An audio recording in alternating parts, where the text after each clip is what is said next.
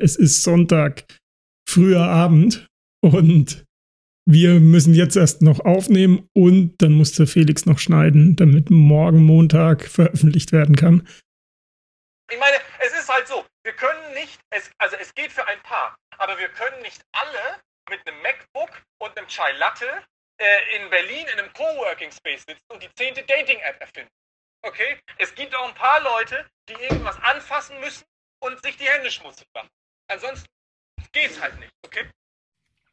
Latte Macchiato Research.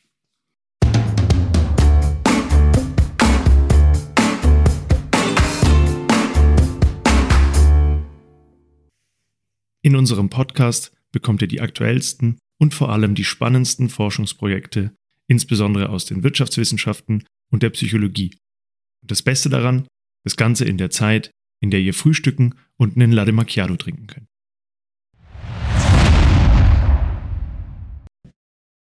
In 3, 2, 1, bist du bereit, Christian? Born ready bin ich. Was für ein Ding? Born ready.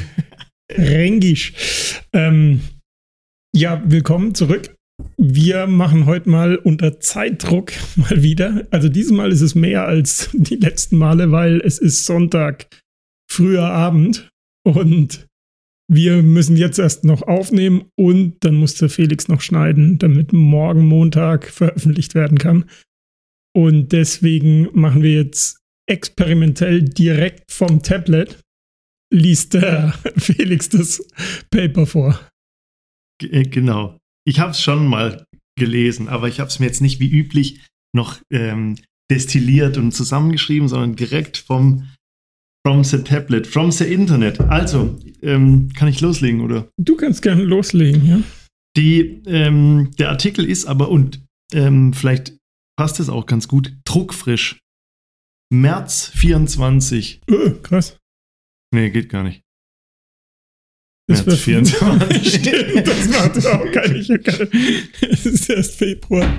Nee, ähm, März 23. Bist du dir sicher? Ja, bin mir sicher. Aber äh, leg los. Also, ähm, das ist inspiriert durch äh, verschiedene Diskussionen, die wir hatten zu dieser vorherrschenden Meeting-Kultur. Es gibt ja viele Organisationen, die sehr, sehr gern Meetings haben.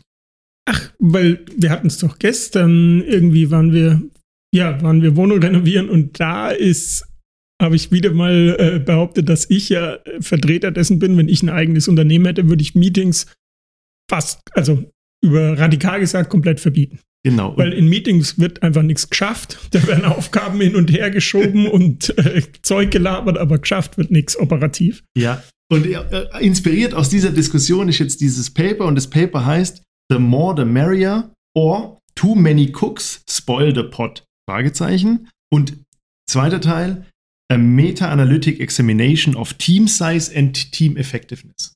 Mhm. Also ist nicht exakt. Aber ja, Meeting, also Teams im Sinne Teams von im, wie groß. Im, im generell. Also wie groß, nicht, nicht jetzt die, die Meeting im Speziellen, sondern die Frage, sind große Teams besser oder schlechter als kleine Teams? Was aber ja vielleicht sogar interessanter ist, weil es ein bisschen globaler und wichtiger ist, weil also es ist sehr oft so, in so Expertenbereichen gibt es winzige Teams und sonst äh, in sehr operativen Bereichen riesige Teams. Von daher ist das, glaube ich, also das habe ich auch schon öfter überlegt, wie, wie eigentlich so eine perfekte Teamgröße sein sollte. Und es eher drei, vier, fünf Leute oder eher 30 sein?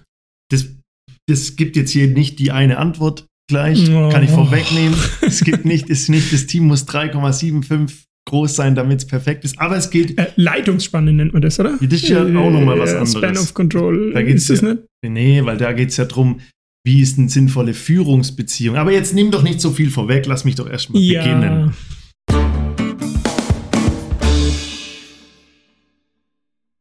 Also vier Autoren, der Jeremy Burneff, der Jeremy Boyce, die Catherine Helmuth oder Helmut und, Helmut. Der, und der Terence Boyd. Mhm. Und äh, veröffentlicht äh, Journal of Organizational Behavior, also eine feine Adresse. Feine Sache, ja. Gut. Da steht jetzt im Titel auch Meta-Analytic Examination. Das ist jetzt auch Neuland. Wir haben bisher eigentlich immer empirische Arbeiten angeguckt, entweder qualitativ oder quantitativ. Und die jetzt Meta-Analyse ist ja sozusagen die Aggregation von ganz vielen empirischen Arbeiten. Genau, das sollte man vielleicht äh, erklären. Ähm, Willst du es erklären? Ja, ganz einfach gesagt ist es, man zu einem Thema sucht man sich alle empirischen Paper zusammen, versucht die Daten zu konsolidieren und dann auszuwerten, weil es gibt ja oft zu einem bestimmten Thema ein Paper, das behauptet das und das andere behauptet das krasse Gegenteil. Ja. Und um dem zuvorzukommen, ähm, wird halt einfach alle diese Daten aggregiert, um zu sagen, oder nicht zuvorzukommen, um das zu heilen und, und zu sagen, okay, die Mehrheit der Inzidenz ähm, zeigt in die Richtung. Genau. Und so Was ist es cool da. ist, finde ich. Übrigens. Ja. Also das ist eigentlich ja mit das Interessanteste, weil es mal eben all die Forschung konsolidiert und damit eine noch ähm, glaubhaftere Aussage generiert zu dem Thema. So ist es. Und so Meta-Analysen, Metastudien werden eigentlich oft auch hergenommen als dann ähm, als wirklich Beleg eines Sachverhalts. Also mhm. eine einzelne Studie ist gut, vor allem wenn sie gut gemacht ist, aber wenn du mal 100, 200, 300, 500 Studien hast und die Summe aller Ergebnisse und dann den Haupteffekt, das ist eigentlich wo man dann sagen kann, okay, hier ist ein Beweis erbracht, vielleicht. Kann man natürlich auch wieder über Kritik üben, weil ja jedes Paper ein bisschen anders ausrichtet, ein bisschen anders untersucht, ähm, die Zusammenhänge leicht anders sind. Das heißt, du aggregierst unter Umständen was, was nicht zu aggregieren ist. Gibt also das, die, äh, das Gegenargument dazu immer zu einer Metastudie, aber ähm, für allgemeine Aussagen ist es top. Genau, und das versuchen wir jetzt. Also, warum machen die überhaupt eine? Die sagen, es gibt im Endeffekt zwei zwei Stoßrichtungen in dieser Frage. Sind große Teams besser als kleine? Die sagen, der eine ist ähm, quasi die Human, ähm, wie nennen sie es, Human Capital Theory, glaube ich, oder Human, mhm. ähm, ich hab's gleich. Das ist jetzt mhm. das, wenn man es aus dem Paper direkt ziehen muss. Ja, mit nicht. deinen zwei Stoßrichtungen. Ja, warte, ja. ich hab's gleich. A few moments later. Also das Experiment geht gerade schief mit dem direkt aus dem Paper, habe ich das Gefühl. Doch, das funktioniert schon. ja, lass dir Zeit. Ich hab's. Die eine ist die Human Capital Theory und die, die Idee der Human Capital Theory ist, je mehr Menschen du in einem Team hast, desto mehr unterschiedliche Skills, Kompetenzen, Hintergründe, Fähigkeiten hast du mhm. und desto besser müssten die eigentlich ein Problem lösen und desto besser müsste die Performance sein, die aus diesem Team kommt. Ist ja, quasi die greif, eine. Ja, also das ist die extrem Radikaltheorie in die eine Richtung, würde ich sagen, weil das kann man so ja fast nicht unterscheiden. Ja, nicht bis zum Ende, aber natürlich, wenn du einen Mensch eine Aufgabe gibst. Nein, nein, nee, ja. ich sage, also ja. das äh, passt für mich. Also das war jetzt keine genau, Kritik, die, sondern das ist halt die eine Richtung und genau, die andere die ist andere, jetzt wahrscheinlich das Gegenteil. Die andere ist die Process Loss Theory. Process Loss heißt, wenn du einen Prozess größer machst, hast du Reibungsverluste. Ja, genau. Also das sind ja, finde ich, werden jetzt auch spontan, macht voll Sinn, finde ich, weil das wären spontan meine zwei Argumente. Auf der einen hast du viel Schnittstellen, viel Reibungsverluste, auf der anderen Seite hast du mehr Kompetenzen, genau. mehr Leute, die es einfach machen. Und jetzt sagen sie, es gibt halt ganz viele Studien und die zeigen mal in die eine, mal in die andere Richtung. Und jetzt wollen sie die Frage stellen, gibt es diesen Haupteffekt? Also ist mehr besser oder ist weniger besser? Mhm. Und die zweite Frage ist, wenn es den nicht gibt, also wenn die zwei sich vielleicht ausgleichen, was sind dann die Rahmenbedingungen, die bestimmen, ob es das eine oder das andere besser ist? Und das erkläre ich auch gleich. Was sind diese Rahmenbedingungen? Da haben sie drei sozusagen, hat man auch schon mal Moderationseffekte. Mhm. In dem Fall ist es Task Complexity, also wie komplex ist eine Aufgabe. Mhm. Der zweite ist Task Coordination, also wie viel Koordinationsaufwand bedarf eine Aufgabe. Und das dritte ist die, ähm, die Kultur der Gruppe. Und zwar die Frage, ist es eine eher individualistische Gesellschaft, mhm. also Amerikaner, Europäer, oder ist es eher eine kollektivistische Gesellschaft, zum Beispiel im asiatischen Raum? Also ist eine Gruppe, hat eine Gruppe Bock, Teil einer Gruppe zu sein, oder will der Mensch lieber allein agieren? Ja, perfekt. Also das hätte ich jetzt auch gesagt, dass es da so gewisse Contingencies gibt, unter welchen Effekten das eine, wenn es ein Expertenthema ist, dann brauchst du vielleicht eher die Experten und ähm, wenn es ein Thema ist, wo du einfach operativ was abarbeiten, abarbeiten musst, dann ähm, ja, brauchst du vielleicht mehr Leute und so weiter. Ja. Und ähm, man könnte jetzt da noch tiefer einsteigen, können wir aber auch nachher noch in der Diskussion, was jetzt die, in der Theorie für das eine, für das andere spricht, kann man tiefer legen, müssen wir aber nicht. Ähm, ich würde noch kurz sagen, wie die methodisch vorgehen und dann auch gleich die Ergebnisse. Dann haben wir mehr Zeit für Diskussion.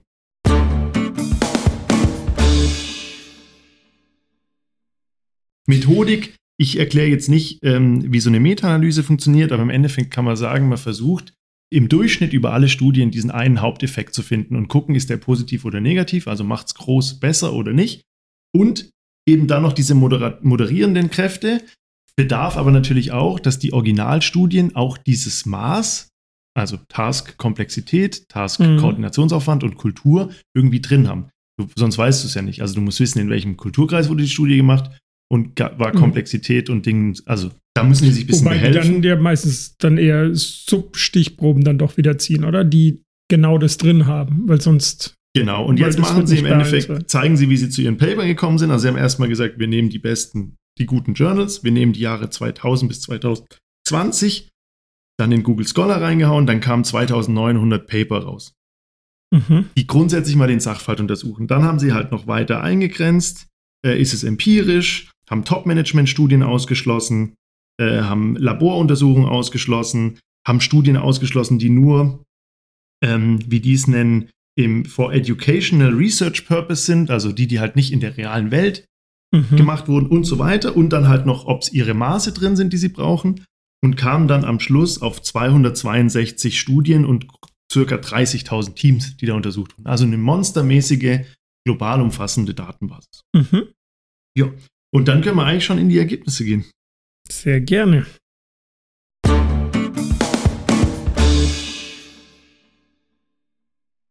Was glaubst du? Gibt es eine Tendenz, dass große oder kleine Teams bessere Team-Performance haben?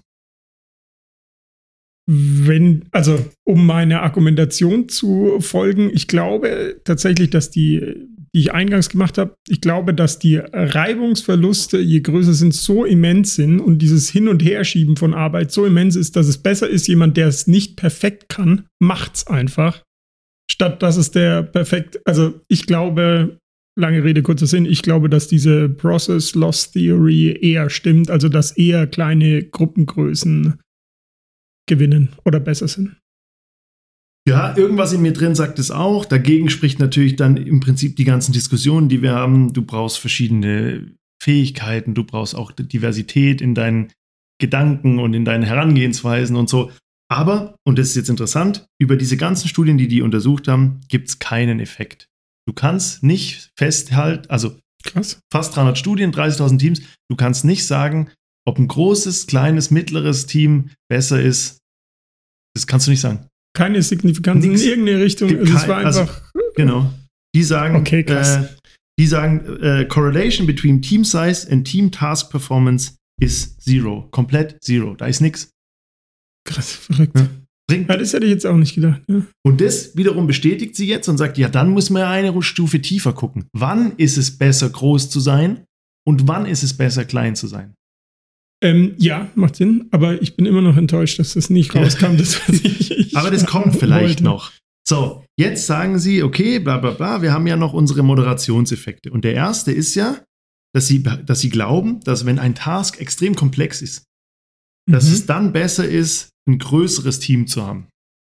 Mhm. Und das können sie auch belegen. Also sie sagen, sie können in diesen, in diesen Daten statistisch belegen, dass komplexe Aufgaben besser von größeren Teams bewältigt werden als von kleinen.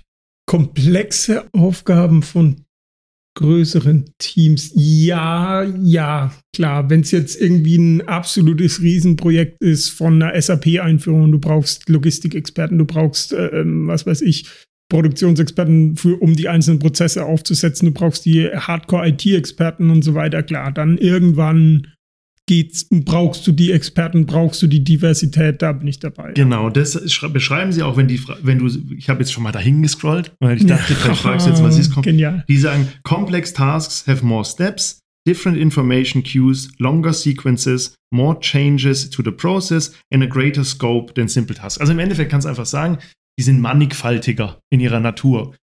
Ja, ja, also passt, für mich sind's, also geht es voll einher mit dem, was ich denken würde, Großprojekte in einer gewissen Ja. Art und Weise. Also, keine Ahnung, Stuttgart 21 oder so, das reicht nicht, wenn da äh, zwei Leute, also abgesehen vom Operativen, aber du brauchst Experten für Zement, du brauchst Experten für was weiß ich, Stahl und was Genau. weiß ich. Also du brauchst einfach das Wissen. Genau. Und dann der zweite, die zweite Frage war ja Task Coordination.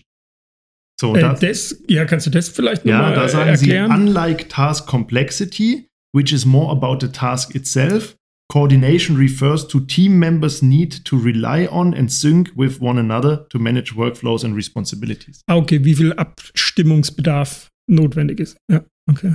Und da ist jetzt spannend, den ihre Hypothese war, hoher Koordinationsaufwand spricht eher für kleine Teams. Ähm, bin ich dabei, aber nicht so, wie sie es beschreiben. Weißt du, also ich bin der Meinung, wenn du viel koordinieren bist, bis du viel sprechen musst, ist es natürlich voll schwierig, riesige Teams von, wenn da 100 Leute im Projekt bin, sind, die zusammenzubringen. Allein das Morgen, Morning Briefing, allein das, oder ein Fix, allein das alle Zeit haben, kriegst du ja gar nicht hin. Die Informationen zu allen weiterzugeben, das kriegst du ja alles nicht hin. Das heißt, Allein. ein kleines, schlagkräftiges Team, drei Leute, die sind immer allein. Die können, die, Ja. die reden viel, die sind voll da. Also in, eigentlich verstehe ich, was die sagen wollen und bin ich dabei. Genau. Aber, Aber, ich weiß nicht, die Semantik ist. so aber sie finden es nicht. Also sie sagen, in ihren Daten ist es so, dass auch da eher so ist, dass größere Teams erfolgreicher sind, auch dann, wenn der Koordinationsaufwand sehr, sehr hoch ist. Aber, und jetzt kommt der dritte, Okay. das dritte Aber, diese zwei Effekte treten nur einzeln auf. Zusammen verschwindet dieser, Komplex, dieser Koordinationsaspekt und nur noch der, der Komplexitätsaspekt bleibt. Das heißt, in, in dem quasi, in der Analyse, wo du, wo du beides beinhaltest, ist nur noch Komplexität relevant. Komplexität ist das Einzige, was ein großes Team erfolgreicher macht als ein kleines.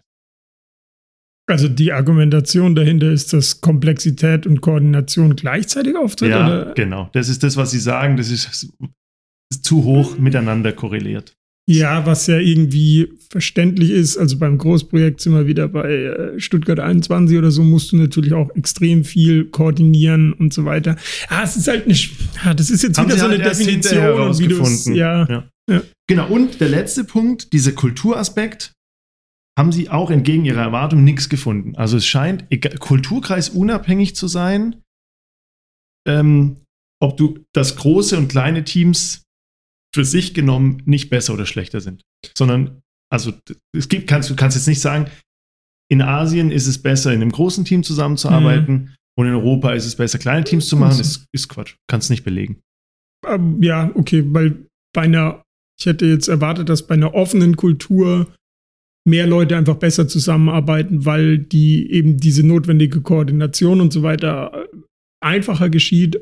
Ja, wobei, auf der anderen Seite, wenn du eine streng hierarchische Kultur wie in Japan hast oder so, kannst du deine, kannst du viel besser in, in die Tiefe, ähm, in die Hierarchie tiefer, also einfach Infos und äh, Befehle durchgeben und die machen es, ohne es in Frage zu stellen und rumzudiskutieren und das 500. Meeting zu machen, wer jetzt was macht, sondern du sagst einfach, du machst und dann wird's Ja. gemacht. Wobei ich auch nicht weiß, ob es das Mhm. wirklich trifft, weil Individualismus und Kollektivismus ist ja nicht Hierarchie, äh, Akzeptanz für Hierarchien, oder?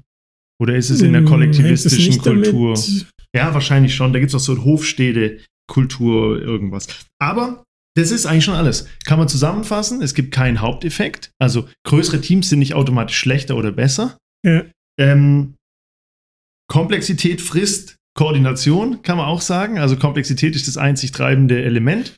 Aber, und das ist im Endeffekt dann die, die Conclusion, und da haben sie auch hinten noch ein schönes Bildchen gezeigt, man kann sagen, in einem kaum komplexen Problem mach ein kleines Team. In Mhm. einem extrem komplexen äh, Problem mach ein großes Team. Mhm. Das ist das Einzige, was man hier eigentlich mitnehmen kann. Teamgröße ist nur abhängig von Komplexität und der Notwendigkeit, verschiedene Blickwinkel zu haben.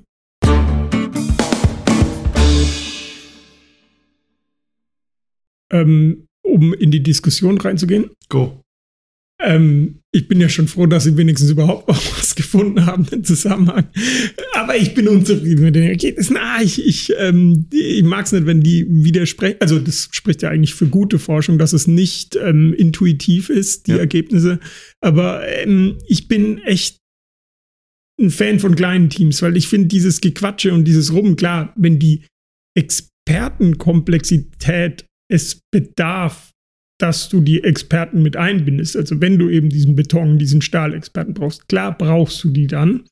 Aber das ist ja irgendwie ein Extremfall, irgendwie so ein Großprojekt. Meistens sind es ja ähm, kleine Projekte, kleine Teams sind ja 90 Prozent der Aufgaben. Also eine SAP-Einführung machst du, ähm, ja, machst du einmal über mehrere Jahre, aber meistens machst du ja kleine Teams. Und da bin ich echt der Meinung, dass das die, die Leute quatschen nur, die machen nur hin und her, es klappt nicht richtig, keiner arbeitet so richtig. Und wenn das ein kleines, schlagkräftiges Team ist, auch wenn die nicht so perfekte, perfekte Experten sind, kriegen die, die, die Ergebnisse schneller geliefert. Ja, es fühlt sich bei mir aus. an. Ich habe für mich zwei Sachen mitgenommen. Das eine ist, ich glaube, das ist doch so Einstein, der sagt, Komplexität kann nur mit Komplexität beantwortet werden. Das heißt, ich glaube, du kannst ein komplexes Problem nicht einfach einfach machen und dann drei Leute draufsetzen und die kriegen eine Lösung. Die kriegen eine Lösung, aber es kann sein, die Lösung ist nicht gut. Aber ich habe noch zwei geile ähm, Belege aus denen ihrer Herleitung, die werden dir gefallen. Also es gibt ein Paper von Moede aus 1927, uralt, Okay. aber der sagt, ähm, das war damals, der hat gesagt, ähm, ein Team darf maximal acht Personen groß sein. ja, ja, ehrlich. Ähm,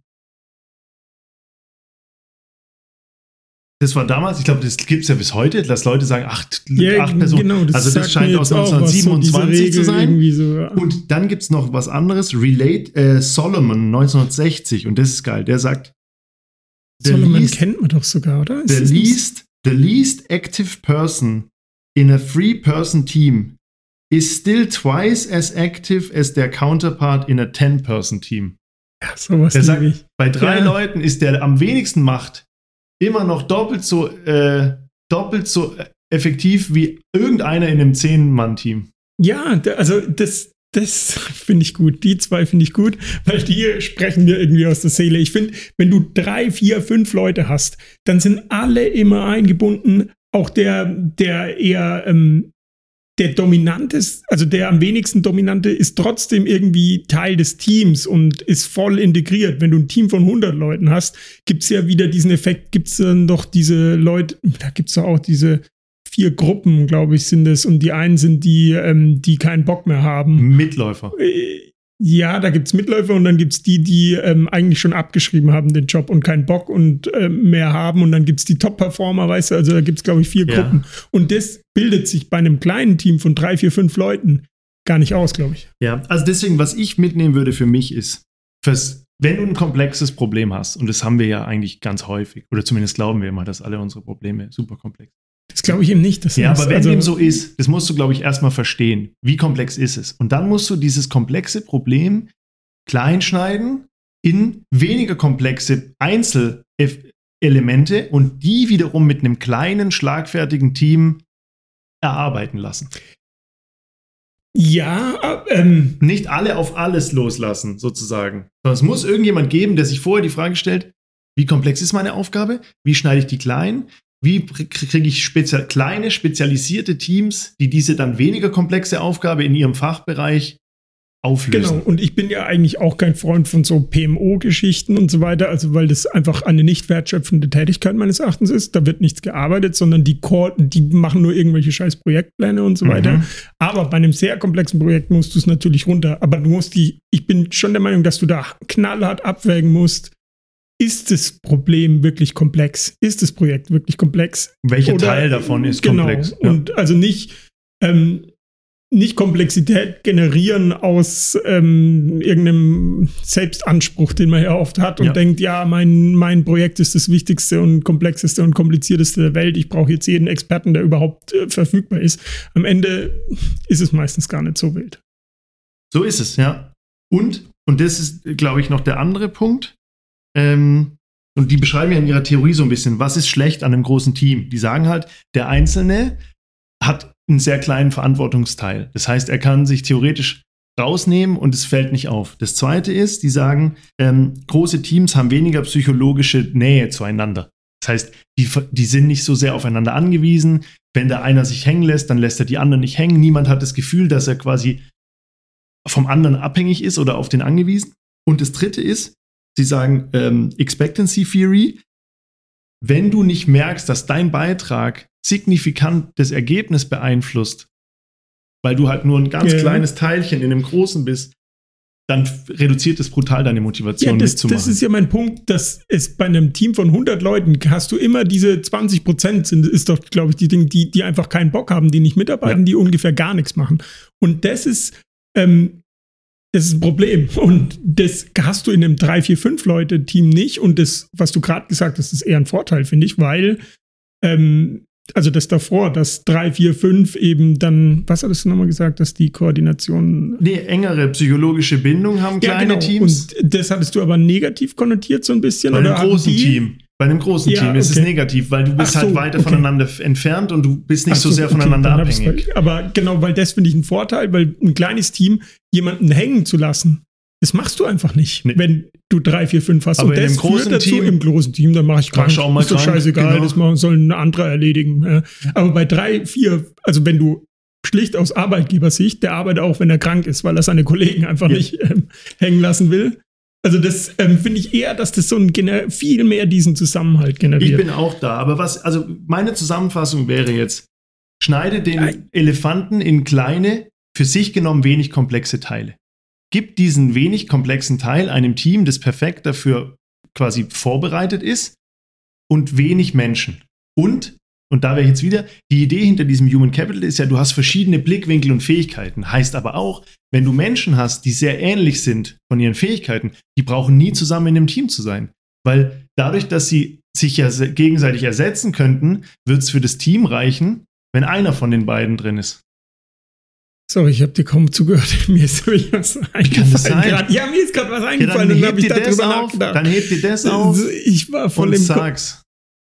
Was das, was ich äh, mir Ja. gerade. Ja, mir kam nämlich zu dem gesamten Themenkomplex und das passt ungefähr, finde ich schon. Und zwar habe ich heute, glaube ich, oder gestern irgendwie so ein TikTok oder ein Instagram-Reel ge gesehen von irgendwie der Gründer oder irgendeiner, der ganz früh bei Netflix dabei war. Und das war irgendwie, die hatten irgendwie, keine Ahnung, 120 Leute, ich weiß jetzt nicht mehr die genaue Zahl, aber irgendwie sowas. Und die haben ähm, gesagt, sie brauchen, haben so eine Analyse gemacht, haben gesagt, ja, wir brauchen mindestens 100 Leute, um gut zu funktionieren, weil wir die Themen einfach vergeben müssen. Aber sie hatten doch schon 120. Ja, genau, aber sie wollten Layoffs machen, weil Ach sie so. Kohle, also weil es halt Okay. nicht gelaufen ist, weil sie äh, ähm, äh, Ja. mussten halt entlassen. Und dann sind sie aber irgendwie halt dadurch Fluktuation und so weiter, sind sie dann auf 80 runter. Und das Krasse war, es ist einfach besser funktioniert als davor. Und er sagt, er hat gemeint, ja, das Ding war, du musstest nicht mehr diese Testing-Rounds machen, du musstest nicht mehr diese Doppelchecks, weil alle Ergebnisse halt einfach gut war. Und ja, ich weiß nicht mehr, er hat es nicht Achievers Culture, aber irgendwie sowas genannt, ähm, oder Redundancy-Test oder irgend sowas. Deswegen ist es Teil der Kultur der Gemeinde. Da wollen sie in Netflix, jede Führungskraft muss am, äh, einmal im Jahr sagen, wenn würdest du jeden deiner Mitarbeiter, musst du graden und sagen, würdest du, wenn er sagen würde, ich kündige, würdest du aktiv auf ihn zugehen und sagen, hey, nee, bleib da. Ähm, um zu schauen, okay, wir haben nur die Leute, die wirklich was drauf haben. Und da sind wir eben genau dieses Thema. Du hast 80 Leute, die wirklich was schaffen und die gut sind, sind besser als die 100 äh, Leute. Das ist einfach so aufgeblasen, weißt du? Also kleine äh, Leute, die wirklich motiviert sind, sind einfach viel besser und viel wichtiger als so ein großes Team, wo dann die ähm, Leute einfach unterm Radar irgendwie nichts machen und so weiter. Was auch ja war bei diesen ganzen Tech-Layoffs da jetzt äh, im, im letzten Jahr, haben sie doch all die großen Softwarefirmen mega entlassen. Und die haben alle gemeint, der, der Mark Zuckerberg war es, glaube ich, der gemeint hat, ja, unsere, ähm, unsere ähm, Organisation ist nicht nur effizienter, sondern effektiver geworden, weil einfach diese Leute nur im Weg waren, nichts geschafft haben.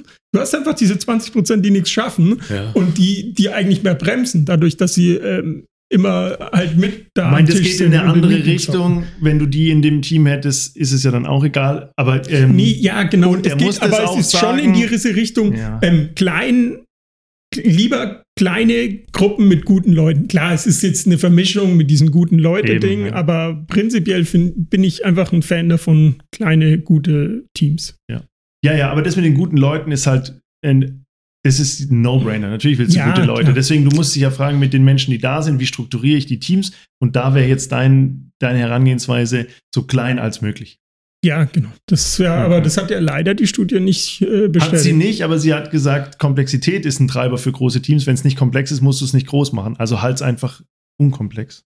Ja, aber war das die Aussage oder generieren wir die jetzt für uns selbst? Nee, schon. Also sie sagen ja, wenn es nicht komplex ist, braucht die Gruppe nicht groß zu sein. Ja, ja, ja. Also so groß wie, ja, so groß wie nötig. Genau. So. Und das ist ja die Pizza-Regel von Amazon. Das ist die Pizzaregel von Amazon. Die Gruppe darf nur so groß sein, dass eine Partypizza reicht, wenn man Abendessen bestellt. Ah ja, das geht ja in die Richtung auch wieder. Alright, sorry, dass ich dir am Ende nicht ganz zugehört Das kann nicht sein, aber das kann ich ja. nicht so wichtig, ich oder? kann mich ja rächen. Alles klar. Ciao. Ciao.